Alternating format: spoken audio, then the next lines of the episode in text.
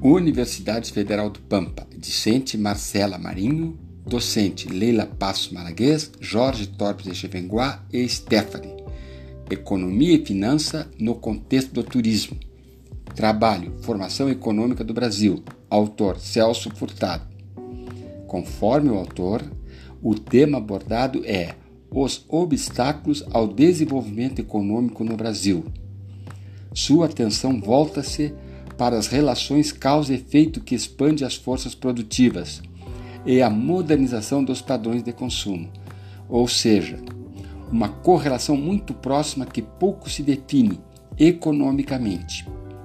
O autor enfatiza na grande dificuldade entre a modernização e o mercado de trabalho, mão de obra qualificada, diante das dificuldades para o desenvolvimento sustentável, sendo que o desenvolvimento só é possível quando existe equiparação de forças.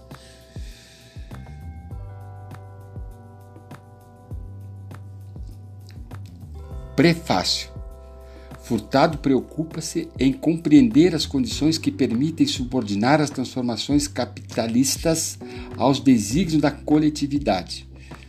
Seu enfoque examina os problemas do desenvolvimento nacional pela ótica da acumulação o objetivo primordial do seu trabalho é desvendar a racionalidade econômica que orienta o processo de industrialização, a espinha dorsal dos sistemas econômicos nacionais. O mesmo defende em língua simples e direta a urgência de uma ruptura com a situação de dependência externa, um tabu que poucos, mesmo nos setores mais à esquerda do espectro político, ousam colocar na agenda política do país. Introdução. Este livro foi escrito em 1958. Embora dirigindo-se a um público mais amplo, o autor teve em mente preparar o presente trabalho dos estudantes de Ciências Sociais e Filosofia das faculdades de Economia. Capítulo 1 Da expansão comercial à empresa agrícola. Espanha e Portugal se creem com direitos à totalidade das novas terras conquistadas no continente americano. Direito esse que é contestado pelas nações europeias em mais rápida expansão comercial naquela época, sendo eles França, Holanda e Inglaterra. Se não fosse a expansão agrícola e a descoberta do ouro, a defesa das terras no Brasil te-se-ia transformando em ônus demasiado grande. É sabido que os espanhóis das Antilhas, países da América Central, e no México tentaram empreendimentos agrícolas com autoridade dos portugueses, sem embargo, esses empreendimentos não passaram do estágio experimental.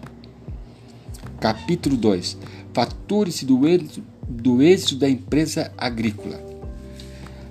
A contribuição dos flamengos, particularmente dos holandeses, para a grande expansão do mercado do açúcar na segunda metade do século XVI, constitui um fator fundamental no êxito da colonização do Brasil. Capítulo 3 razões do monopólio. A política espanhola estava orientada no sentido de transformar as colônias em sistemas econômicos, o quanto possível autossuficientes e produtores em um excedente líquido, na forma de metais preciosos que se transferia periodicamente para a metrópole. As leis dos índios impediam rigorosamente a entrada de barcos não espanhóis nos portos americanos e limitavam os tráficos com a Espanha e o porto de Sevilha. Para esse porto partia da América anualmente apenas uma frota, da qual dificilmente se podia obter praça. Mesmo na época em que Portugal estava ligado à Espanha, os equipamentos para os engenhos açucareiros que se ficavam em Lisboa tinham que serem transportados a Sevilha para serem embarcados a altos fretes para as colônias espanholas. Capítulo 4 Desarticulação do sistema. A guerra travada entre Holanda e Espanha tornou difícil a distribuição do açúcar português pela Europa. Capítulo 5 Devido às grandes transformações sociais e de profundas intranquilidades nas ilhas francesas e inglesas, houve um deslocamento dessas ilhas para o exterior. Esse movimento deu início à expansão colonizada inglesa na segunda metade do século XVII.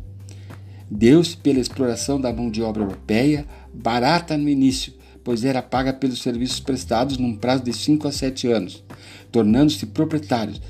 Mas essas colônias causaram prejuízo às companhias. Capítulo 6. A Holanda começa o plantio da cana-de-açúcar nas Antilhas, que era favorável devido à sua localização. As colônias norte-americanas se tornaram autossuficientes e, com a implantação da mão de obra escrava negra, grande parte da população branca migrou para o norte dos Estados Unidos. Capítulo 7 Portugal ficou enfraquecido com suas perdas, produtos orientais e açúcar para a Holanda. Aliou-se à Inglaterra por meio de acordo nada favorável teve que redefinir sua economia e começou a importar menos com a intenção de fomentar sua indústria, mas fracassou. Com a descoberta do ouro, a Inglaterra explorou e transferiu a mineração aurífera para ela, sem acordo com Portugal. O ouro do Brasil impulsionou o desenvolvimento inglês, incentivando a indústria e os bancos. Com a Revolução Industrial, acabaram-se as barreiras protecionistas Portugal transfere o governo para o Brasil e, por consequência, a economia da Inglaterra.